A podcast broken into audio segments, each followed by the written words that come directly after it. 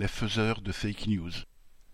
Quelques mois après que Blanquer, alors ministre de l'Éducation nationale, eut dénoncé l'islamo-gauchisme qui faisait, selon lui, des ravages à l'université, sa collègue à l'enseignement supérieur, Frédéric Vidal, avait renchéri sur ce thème en février 2021, disant qu'il, citation, gangrenait la société dans son ensemble, fin de citation, via les intellectuels.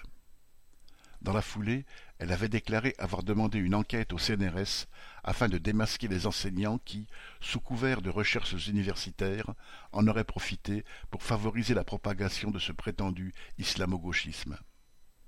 Or, il apparaît aujourd'hui qu'elle n'a fait aucune demande, que cela était juste une fake news destinée à se faire valoir et à ne pas être à la traîne de son collègue Blanquer.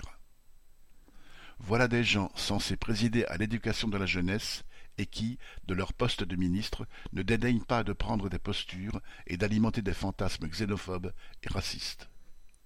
M.L.